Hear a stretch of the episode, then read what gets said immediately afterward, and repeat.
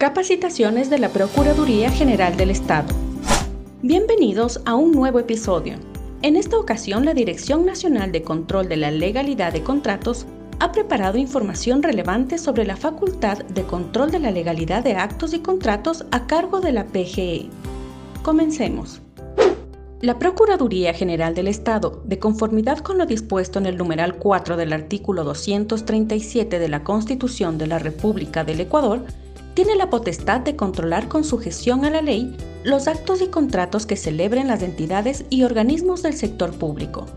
En concordancia con la Carta Magna, la Ley Orgánica de la Procuraduría General del Estado, en su artículo 3 literal G, dispone que corresponde a la PGE supervisar el cumplimiento de los contratos que celebra el sector público y proponer o adoptar con este fin las acciones judiciales necesarias en defensa del patrimonio nacional y del interés público, mientras que, en su disposición general séptima, se prevé que la PGE podrá solicitar de las autoridades, funcionarios, organismos, entidades o dependencias del sector público la rectificación o modificación de los actos o contratos que se hubieran adoptado con violación de la Constitución de la República o de la ley. El control de legalidad que corresponde a la PGE comprende la verificación del cumplimiento de la normativa legal aplicable a los actos y a cada procedimiento de contratación. Por lo tanto, las condiciones técnicas y económicas no son materia de análisis por parte de este organismo, por encontrarse fuera de su ámbito de competencia. La verificación y análisis profesional y selectivo de evidencias es efectuado con posterioridad a la generación de los actos y contratos, y, tratándose de procedimientos de contratación pública, tiene por objeto determinar a. La razonabilidad de la información. b. El cumplimiento de los procedimientos. c. La justificación y motivación de la necesidad de las contrataciones. d. La capacidad o habilidad para contratar. e. La existencia o no de causales de nulidad. f el cumplimiento o no de los principios de legalidad, trato justo, igualdad, calidad, vigencia tecnológica, oportunidad, concurrencia, transparencia, publicidad y participación en ejecución de obras, adquisición de bienes y prestación de servicios, incluidos los de consultoría. Y finalmente, G el cumplimiento o no de las disposiciones contenidas en las normas de contratación del sector público, comprendidos los sectores estratégicos, ambientales, empresas públicas, filiales y subsidiarias. El ejercicio de dicha atribución de control implica la consecución de un procedimiento estructurado, coordinado, sistémico e independiente, a través de un análisis especializado y selectivo de evidencias respecto de los actos y hechos administrativos generados para dicho efecto, el control de las contrataciones puede iniciar por, primero, plan anual de control, que se construye con base a criterios objetivos de selección de casos de oficio. Segundo, a petición de algunas de las funciones del Estado, entidades gubernamentales u otros organismos. Tercero, iniciativa de la entidad contratante. Cuarto, denuncias propuestas por las mismas entidades contratantes, ciudadanía en general o medios de comunicación que se reciben en el edificio matriz o en las direcciones regionales, a través de la Oficina de Documentación y Archivo, en donde se ingresa el caso al sistema de gestión de trámites, se encamina a la subdirección que corresponda y, posteriormente, se asigna al profesional que se encargará de su análisis.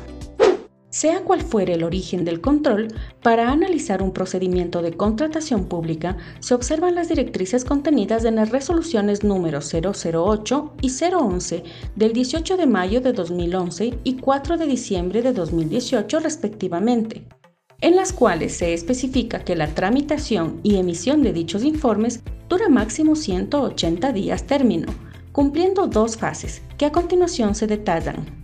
La fase 1, de análisis previo y autorización, dura máximo 90 días y, en esta, se recaba información y documentación, con base en la cual se realiza un estudio preliminar y se identifican incumplimientos al procedimiento de contratación. La planificación del proceso de control implica una evaluación inicial de la información disponible en el portal institucional del CERCOP y en otros portales que contengan documentación relevante al caso analizado.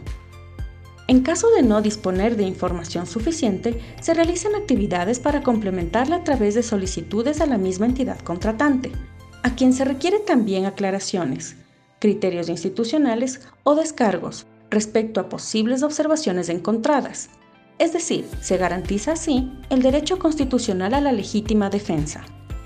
Al tratarse de un análisis técnico jurídico de evidencias, su ejecución implica la utilización de instrumentos como la matriz de control, en la cual se registra la información y documentación recabada, ordenada lógicamente en relación a cada fase de la contratación, la normativa aplicable, los actos o hechos administrativos generados y las observaciones encontradas. Con esos insumos, se solicita al señor Subprocurador General del Estado autorice el archivo o el inicio del control, de ser el caso, con el cual se notifica a la Contraloría General del Estado, en virtud del principio de coordinación entre entidades públicas y a la entidad controlada.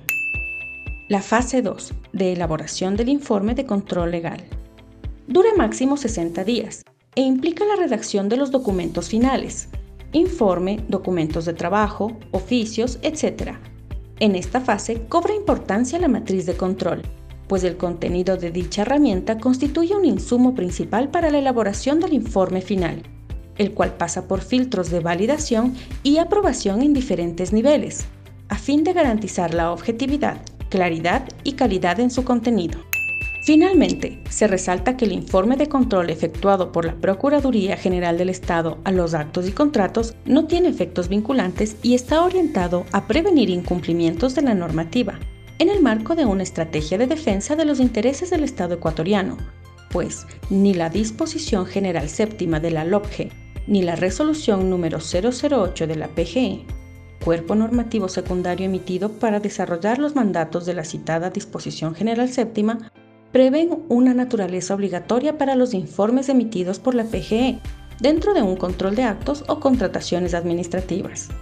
Dado que la naturaleza jurídica del control administrativo sobre la contratación pública que posee la PGE no tiene alcance previo ni su carácter posee efectos vinculantes, su incorporación en el Sistema Nacional de Control es fundamental, pues operando conjuntamente con otros organismos especializados, como lo son la Contraloría General del Estado o el Servicio Nacional de Contratación Pública, lo que existe es una coordinación entre las mismas, así como un ejercicio especializado de las facultades connaturales que pertenecen a cada entidad, donde la PGE, lejos de ser un juzgador, es un asesor en esta materia.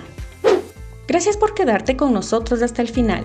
Esperamos que el tema tratado hoy haya nutrido tu conocimiento sobre la labor que realiza la PGE en el control de la legalidad de actos y contratos de las instituciones públicas. Hasta la próxima. Procuraduría General del Estado por la Defensa Jurídica de Ecuador.